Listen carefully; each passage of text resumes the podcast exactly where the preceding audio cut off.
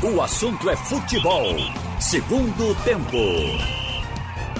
Haroldo Costa. Uma boa tarde no ar, o assunto é futebol, segundo tempo aqui na Rádio Jornal. Com as participações de Ralf Carvalho, Roberto Queiroz e Carlaile Paz Barreto e a produção técnica de Big Alves e Edilson Lima. Vamos começar o programa com as notícias da seleção brasileira. Amanhã tem Brasil e Venezuela. O jogo marcado para as nove e meia da noite no estádio do Morumbi, em São Paulo. Mais uma rodada das eliminatórias sul-americanas para a Copa do Mundo de 2022 no Catar. Esperamos que até lá o clima no mundo seja outro, né? Para que seja realmente uma bela Copa do Mundo no Catar, uma Copa diferente, em novembro de 2022. Tomara que até lá tenha vacina, as pessoas possam novamente frequentar os estádios, tenhamos uma grande festa do futebol.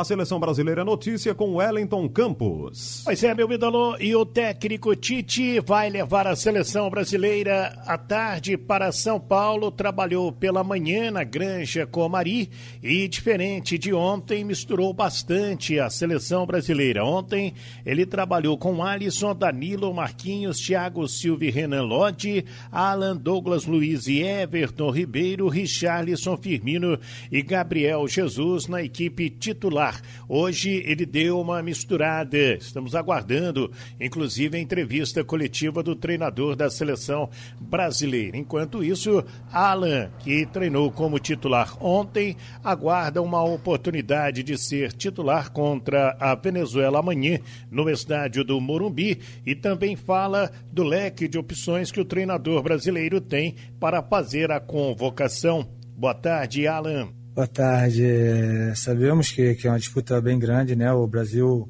em si, no geral, tem muitos jogadores de qualidade. Fazer uma, uma lista com 23 jogadores é muito difícil para o Tite, né? É uma coisa até boa para ele, porque tem um leque muito grande de opções.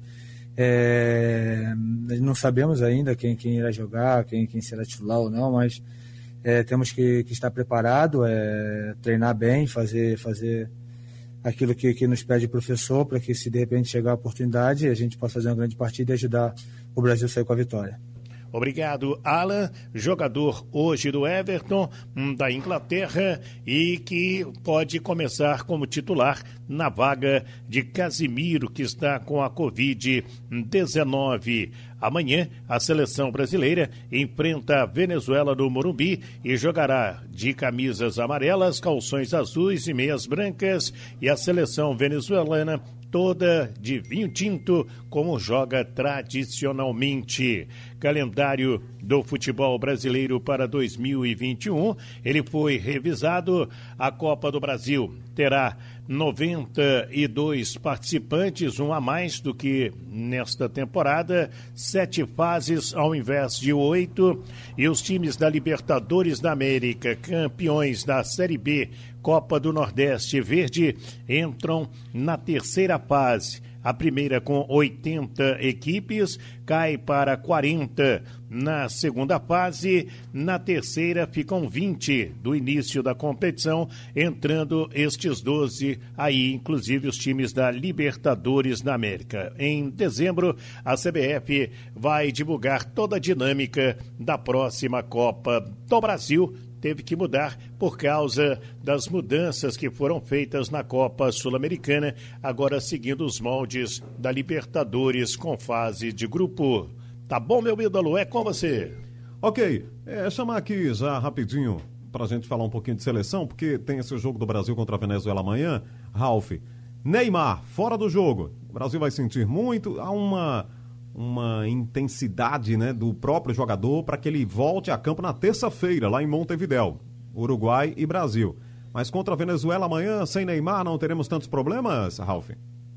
Rapaz, a Venezuela como a Bolívia, a Bolívia não jogou não, né? Se não estou enganado. Ah, não, jogou. jogou. O, o que acontece é o seguinte, essas são as chamadas seleções de terceira linha. A própria FIFA designava assim, a Bolívia, é, essa seleção da, da, Venezuela, do Equador, eram seleções de terceira linha. Então eu acho que para esses jogos não há uma necessidade premente do Neymar. Já com o Uruguai, a coisa muda. O Uruguai é uma seleção que, com o Brasil, faz clássico sul-americano quase na mesma intensidade da Argentina. Então aí a presença do Neymar me parece que já está sendo praticamente garantida. Só vai ficar dessa agora. É hora da gente ver esse ataque brasileiro funcionar sem o Neymar. Roberto, sem Neymar amanhã contra a Venezuela e possivelmente Neymar em campo na terça-feira. Você acredita? Acho que não tem problema não. Amanhã não. Agora, também não sei se ele joga na outra não, porque ele já vem fora aí um, um tempão. Não sei se ele vai se recuperar totalmente. Tá sem, sem, sem jogo lá na França. Eu acho que nós perdemos muito, principalmente no jogo grande contra o Uruguai. Acho que no jogo de amanhã não. Amanhã pode ser é jogo para Cebolinha, não tem o, o, o Felipe, é, não tem. É, tem outros jogadores fora, é tanto Casimiro. De, deixa eu ajudar aqui. É muita gente fora. Do meio campo para frente, Everton, aliás, sim, o meio campo com Douglas, Everton, etc. É, o ataque, Everton Cebolinha, Gabriel Jesus, Charlisson, Vini Júnior, Pedro e Firmino. Neymar que está fora. Esses eram os jogadores que estavam ontem na Granja Comari, do ataque brasileiro. É. Então eu acho que para amanhã não tem problema não. Agora no jogo com o Uruguai, se não jogar Neymar, nós vamos ter dificuldades, muitas dificuldades. E aí, Carlyle, sem Neymar contra a Venezuela. Sem Felipe Coutinho também, viu? É, e sem Felipe Coutinho, é verdade mas com a estrela maior que é o Neymar, né? Sem ele, como fica o Brasil contra a Venezuela e se você espera ele na terça-feira, Carlyle? Pois é, boa tarde, Haroldo, boa tarde a todos. Preocupa sim porque é uma queda de, de potencial técnico, até porque o substituto, pelo menos quem treinou ontem, é, não é um jogador habituado muito a fazer essa função, essa função de externo do lado esquerdo. Né? O Brasil treinou com os dois volantes, né? É, com, com Alan no lugar de Casimiro, com, com, e na frente, com Firmino, que joga um pouco mais centralizado, ele foi colocado um pouco mais na esquerda. E aí quem jogou mais centralizado na área foi Gabriel Jesus. Claro que ele sempre fazendo essa movimentação. Everton Ribeiro na função que era de Coutinho, mais centralizado, e Richarlison na direita. Obviamente perde. Sem Coutinho, mesmo Coutinho numa, fase, Everton Ribeiro é um jogador que cai muito pela direita e pode jogar mais centralizado. Isso é bom. É bom que esse quarteto tenha muita movimentação. Mas sem dúvida, não, Firmino não é aquele jogador que costuma jogar aberto na esquerda. Até Tite bota às vezes Gabriel Jesus na direita, que também não acho legal. A posição dele é jogando como um 9 mesmo, sem ser aquele pivô, ele fazendo uma função de flutuação. Mas perde, mas pelo menos é um, é um bom teste para encarar o Uruguai, até porque é fora de casa, né? Mesmo se Neymar tiver condição de jogo, certamente ele não vai atuar uma partida inteira, atuaria no máximo um tempo, então é bom que essa nova formação já chegue terça-feira mais encaixada. Dois jogos hoje, Bolívia e Equador, 5 horas da tarde. Aí é a, é a briga da, da altitude, né? Essa turma já conhece a altitude aí, bolivianos, equatorianos. Isso aí é com eles. Então, o jogo é em La Paz, no Hernando Siles, não me parece muito problema lá para os equatorianos. Ou seria problema para os equatorianos, Carline? A Bolívia? Bolívia e Equador. O Equador jogando na Bolívia lá na altitude de La Paz. Não, pois é. O Equador também é acostumado a jogar né, em, é, não... em Quito, é 2.750 metros. Não é 3 mil e tanto de, de, de La Paz mas a Bolívia costuma ter, ter alguns bons resultados em casa. E, e, e nesse, nesse momento atual, Haroldo, com, com pandemia, e o que significa isso? Nem todo mundo está numa mesma condição física. Pode ser que aconteça surpresas. Mas a própria Venezuela, que está mudando aí de técnico, está com português, perdeu os dois primeiros jogos. Quanto a, a própria Bolívia, é, Peru também não está bem. São equipes que vão ter um pouco mais de dificuldades. Surpresa para mim é até a condição da, da, até da Argentina, né? O campeonato argentino voltou há pouco tempo, mas até os clubes argentinos voltaram melhores. Mas vai ter muita surpresa. Então, Bolívia e Equador e a Argentina do Messi contra o Paraguai. Nove horas da noite esse jogo, Roberto. A Argentina está em casa. O jogo, o jogo é em La Bombonera. É La Bombonera. É. é você, olha, o Paraguai sempre engrossa com a Argentina, com o Brasil. É muito difícil não ser um jogo assim pegado. Os paraguaios se empenham demais para fazer um equilíbrio diante de Brasil, de Uruguai e de Argentina. Eu acho que a Argentina vai ter uma dificuldade, mas eu acho que ganha o jogo. A Argentina é favorito. Lembrando que Brasil e Argentina estão empatados, né? Com 100%, dois jogos e duas é. vitórias. E aí, Ralf, Argentina e Paraguai. Argentina do Messi, mais uma vez em casa. É, o Paraguai, observando até a, classificação, eu, eu acho que vai dar a Argentina. Mas não é um jogo fácil. É um jogo duro, é clássico também, mas deve dar a Argentina. É um palpite. Muito bem. Náutico já está no Paraná para jogar amanhã à tarde. O jogo é amanhã à tarde, em quatro e meia. Operário e Náutico na cidade de Ponta Grossa, no interior do Paraná. E o Roberto conhece muito bem lá, né? Acompanhou aquela subida do Operário lá contra o Santa Cruz. E aquela subida do Operário e aquela subida da arquibancada. É alto lá, é? É, é alto demais, não tem elevador. Ah. O banheiro, meu Deus do céu, não sei como é que aprova o estádio daquele, não. Eu não sei se fizeram mudança, mas quando a gente tá. Quando o Santa Cruz jogou lá, pelo amor de Deus. Pois é. Horrível. Jogo é amanhã à tarde lá no, no interior do Paraná. Que me perdoe o meu amigo Osíris. Sim, grande Osíris. Osíris, é gente da melhor qualidade. Ele que me perdoe. Mas o estádio precisava melhorar aquele lá. O banheiro lá em cima das cabines é só para um, um. Você só pode fazer uma coisa no banheiro lá. Se você quiser fazer outra coisa, tem que descer aquela, aquela arquibancada todinha. Impressionante. Achei isso. Um abraço lá para o nosso grande Osíris Nadal, gente finíssima. E, e aí, Roberto, eu estou em dúvida aqui para saber, hoje tem um treino ainda lá no Paraná, se o Kleiner vai deixar o Jean Carlos no banco. Não, já foi dito que ele, ele vai voltar. A jogar. Uh, o Antônio falou que, é, que o time deve ter o Jean Carlos de volta. Entendeu? E. Ele não vai inventar, verdade, não, né? Ele não vai inventar, não, né? É, porque o, o, o Jean Carlos tá, tá alternando bons, bons e maus momentos. Não tá, não tá do mesmo jeito que começou o campeonato, na minha opinião. Agora, troca ele pelo Marcos Vinícius, que também não tem ritmo de jogo, tá totalmente fora entendeu, de sintonia, é, aí é cruel. Pelo menos o Giancarlo chuta uma bola de fora da área. O, o, o menino, para chutar uma bola, é novela. E, e, e para se movimentar também. Acho que o Operário é favorito. Eu não vou ficar dizendo o que eu não sinto. Eu sinto que o Náutico ainda tem muitas dificuldades, tem muitos defeitos. E o time, para consertar isso, quando conserta um defeito ali, aparece outro aqui. Ah, feito carro velho. Carro velho você conserta um farol, aí o outro quebra. Aí conserta o outro, a lanterna apaga. E daqui a pouco você tem o um problema de motor. Não estou dizendo que o time é velho. Estou dizendo que é feito carro velho, que aparece um defeito aqui hoje, outro ali amanhã. Então é um negócio difícil trocar esse pneu com o carro em movimento. Muito difícil. Está se tornando difícil. Vamos torcer, estou torcendo, para que o time realmente encontre o caminho. Agora, esse time do Operário, lá dentro, para ganhar dele, ele é muito aguerrido. Ele não é um time que tenha bons jogadores, jogadores de destaque, mas é um time aguerrido, briga até o último minuto. Entendeu? E vai ser difícil para o Náutico. Agora, uma notícia aí: é, vocês já deram que o, o técnico do Cuiabá, o Chamusca, acertou com Fortaleza?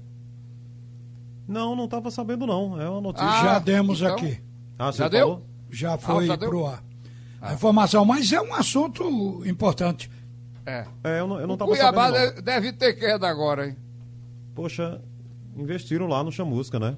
É, Marcelo Chamusca, Legal. novo técnico do Fortaleza. Ele já tinha passado lá por É a lei do mais forte.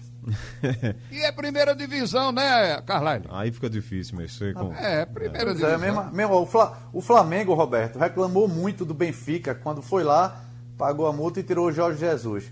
O é. Flamengo fez a mesma coisa, foi lá no Fortaleza, sem falar que Fortaleza tirou o Rogério Ceni. O que é que Fortaleza fez? Foi lá no Cuiabá e tirou o é, técnico do Cuiabá, Chamusca. É a lei do mais forte. Exato. E o Cuiabá, o que é que fez? Tentou tirar o técnico do Guarani. Felipe Conceição que disse, não, eu vou continuar aqui e vou fazer meu trabalho. É, alguém pensa diferente, né? Mas vale o, o, o, o, o dinheirinho, o dinheirinho, o Lajan. É verdade. É ô, difícil. Ô, Ralf, eu, eu não vejo outra postura para o Náutico amanhã. É, o Roberto já deu a opinião aí dele um pouco sobre esse, esse momento do Náutico. Que não seja tomar iniciativa de jogo. Você está na zona de rebaixamento, vai fazer o quê? Vai ficar lá atrás esperando o operário atacar? O que, é que você espera da postura de amanhã do Náutico? Olhe, o que eu espero é o mix, é o equilíbrio. O Náutico melhorou no meio campo. Todo mundo viu o meio campo do Náutico com a volta de Giancarlo agora. O Giancarlo entrou bem no último jogo. Atuou bem. Foi substituído no segundo tempo. Acho que porque o técnico queria é, fazer ou dar um descanso porque faltava ritmo de jogo. O Jorge Henrique tem mais no meio campo agora. Dudu, Dudu está voltando, está entregue. Dudu, inclusive, impressionou. Quando estava no time, fez duas partidas muito boas. Então, ele tem alternativa. Mas o meio campo que jogou do meio campo para frente, porque volante foi dor de cabeça, mas o meio campo foi bem. O ataque foi bem a partir do momento em que Chiesa se ofereceu para o jogo. Saiu daquela posição de atleta invisível e se ofereceu para o jogo. Então, o Chiesa, naquele jogo, deu uma perspectiva de que o ataque pode melhorar. Então, onde está a dor de cabeça do Náutico? A marcação, que não depende só de troca de zagueiro. Para mim, é uma filosofia dentro do jogo. É, é, um critério que tem que ser adotado do time todo marcar, como os pontas, já que o técnico pode jogar no 4-3-3, mas ou 4-4-2, mas alguém da frente tem que voltar marcando os laterais do time adversário. Os volantes, aí entra a questão. Os volantes, o Náutico não dá para jogar com volante só, tem que ser dois ou três, mas que sejam dois. Um volante tem que ficar fazendo a cobertura isso é importante com a subida dos laterais, que são agudos. Quem sabe e, o Bustamante já, né? E é a estreia do Bustamante. Quer dizer, é isso que eu espero que melhore, porque você pode observar que o Náutico eh, trocou Carlão, Ronaldo Alves, Rafael Ribeiro e não mudou nada. Então precisa de uma. Claro que ele precisa de zagueiro, mas de uma conscientização para fazer a marcação com todo o time e principalmente dos volantes. Os volantes são necessários para sair jogando e para fazer a contenção.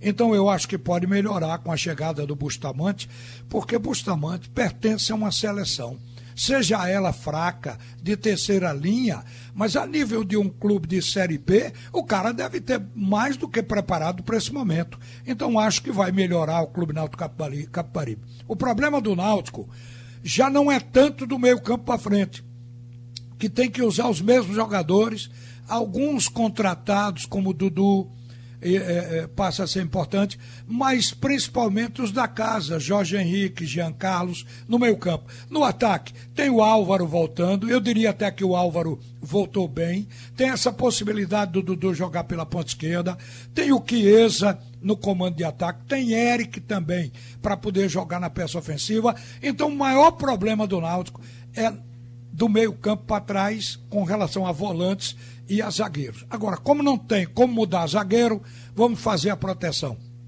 Ô, Carlyle, Giancarlo no banco não, né? Ele não vai fazer isso de novo, não, né? Não, deixa pra pecha de doido só pra lisca mesmo. E ele viu que não deu certo, né? Ex-doido, é, ex-doido. Que foi falado, né? Ele, e não colou a desculpa dele, que o jogador estava com muita minutagem, estava precisando descansar, porque Jean Carlos não teve, com exceção do começo da temporada, que ele teve aquela sequência, ele teve dor muscular, mas quando ele entra, ele é muito bem. E o outro tinha minutagem de menos, que era Marcos Vinícius, então não colou essa explicação. É, acredito até que ele possa mudar a maneira de jogar contra o Operário, tem, tentar dar o equilíbrio. Roberto usou um termo até brincando, mas é, tem tudo a ver, essa questão do carro velho, né? E é isso mesmo, porque qual era o problema do Náutico no começo da, no começo do, da Série B? Era, eram os atacantes que não faziam gol, né? Era Thiago e Eric que chutavam fracos. E depois, Eric é, Chiesa voltou e não voltou bem. Depois passou a ser saída de bola deficiente. Depois, erro no jogo aéreo. Então, quando consertava uma peça, quebrava outra. E, e, agora você não consegue dar essa uniformidade, esse equilíbrio, porque o Náutico é muito heterogêneo fisicamente falando. Jorge Henrique é um jogador que todo mundo sabe que não aguenta o tempo todo, ótimo, até porque pela, pela idade. Mas não é só ele, não. Jonathan voltou sem ritmo. É... Quem mais? Álvaro agora está sem ritmo. Ronaldo Alves voltou sem ritmo. Tem joga... Marcos Vinícius está sem ritmo.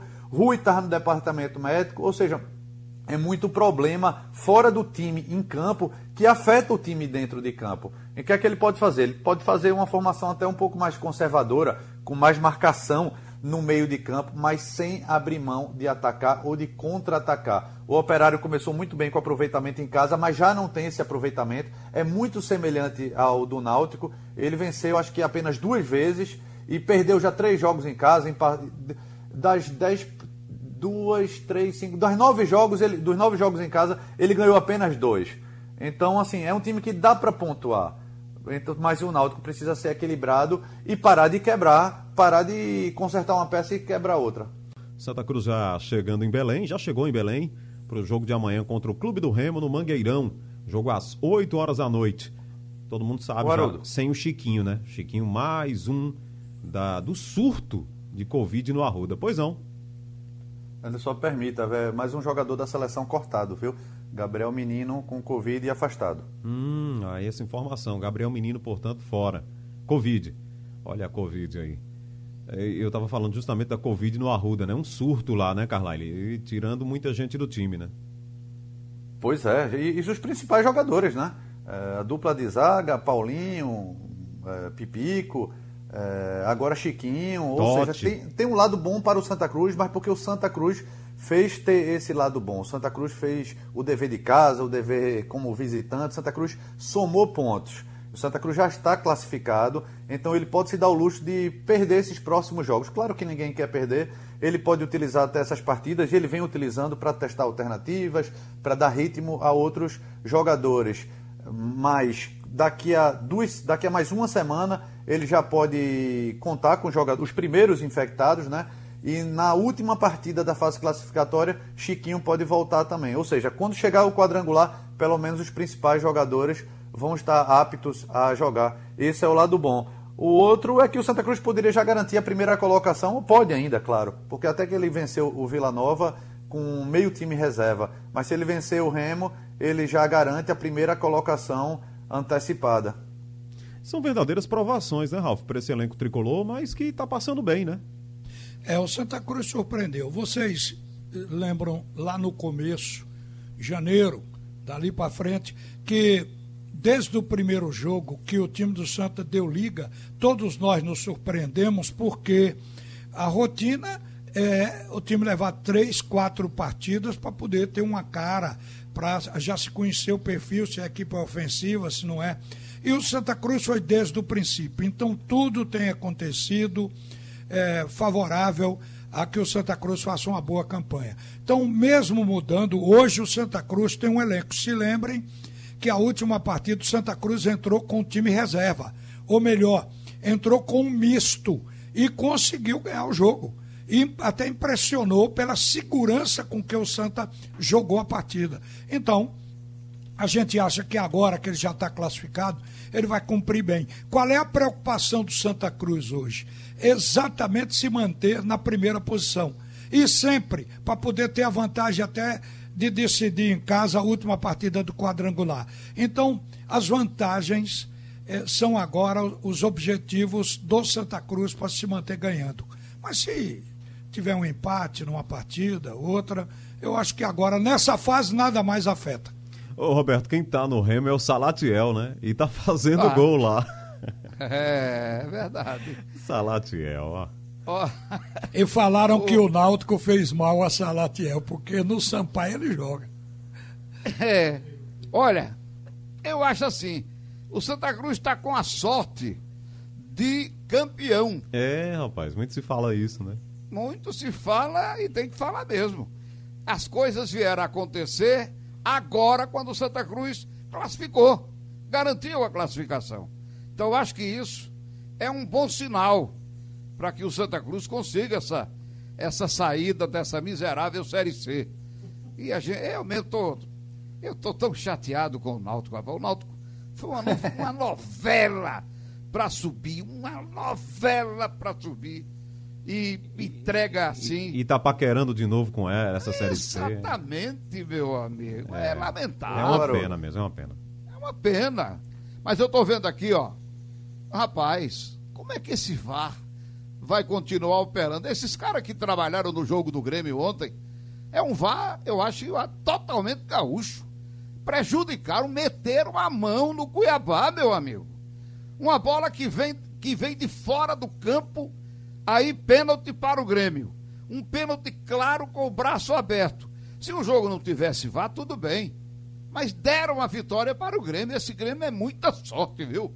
Eita sorte lascada. E no jogo Mas... do e no jogo do Flamengo com São Paulo também teve um impedimento porque que eles deram lá.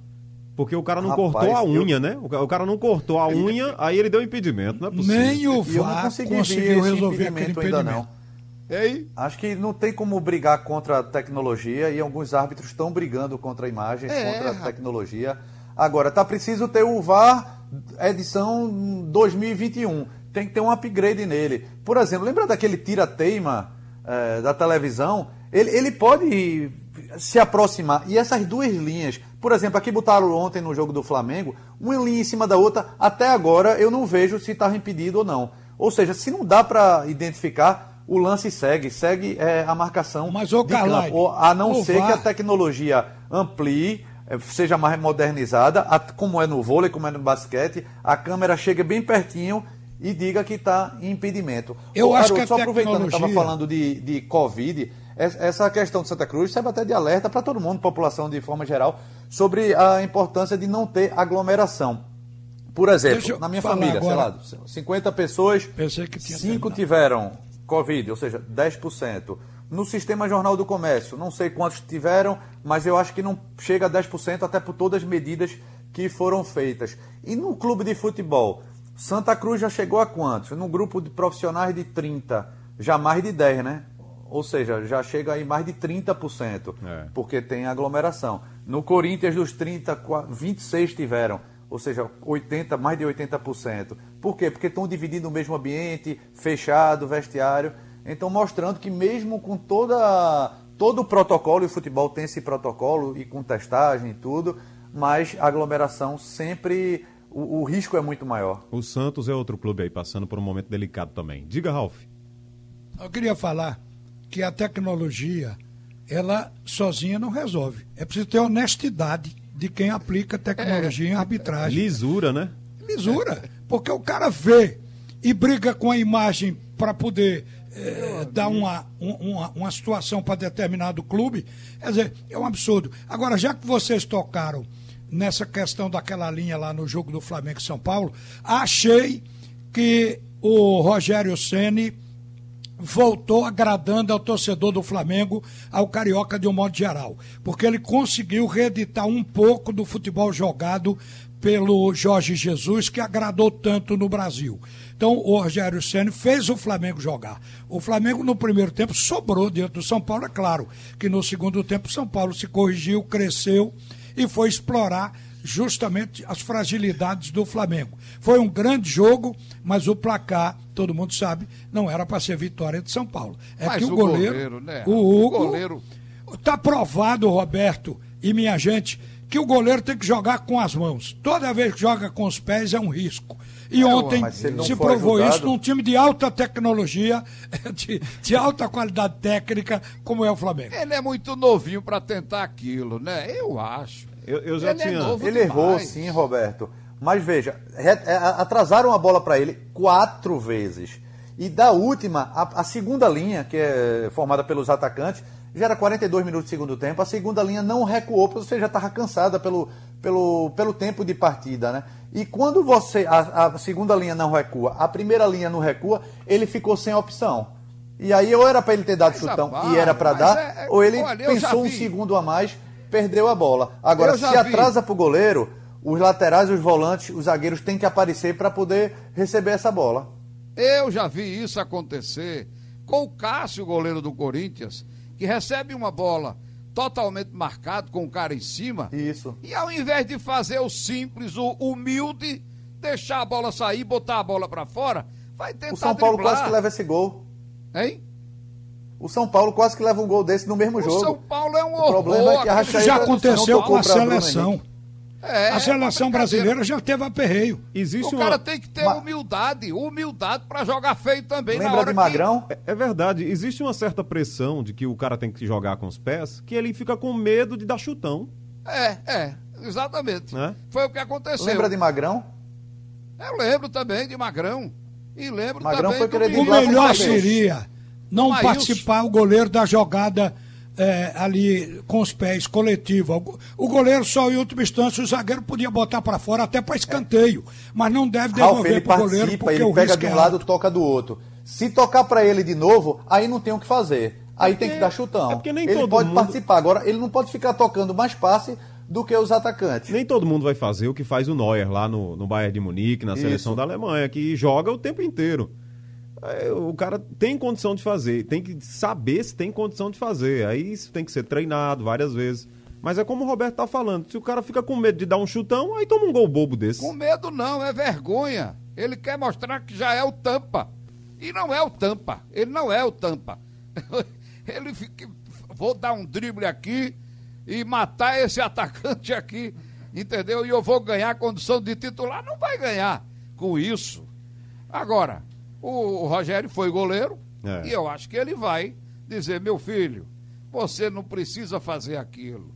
Entendeu? Ele vai dar o conselho para ele. Agora, eu, eu se fosse presidente do Cuiabá, entrava na CBF para anular esse, esse jogo com o Grêmio. Foi um assalto que fizeram com o Cuiabá. Final do programa. Sugestão ou comentário sobre o programa que você acaba de ouvir, envie para o e-mail ouvinte@radiojornal.com.br ou para o endereço Rua do Lima 250, Santo Amaro, Recife, Pernambuco.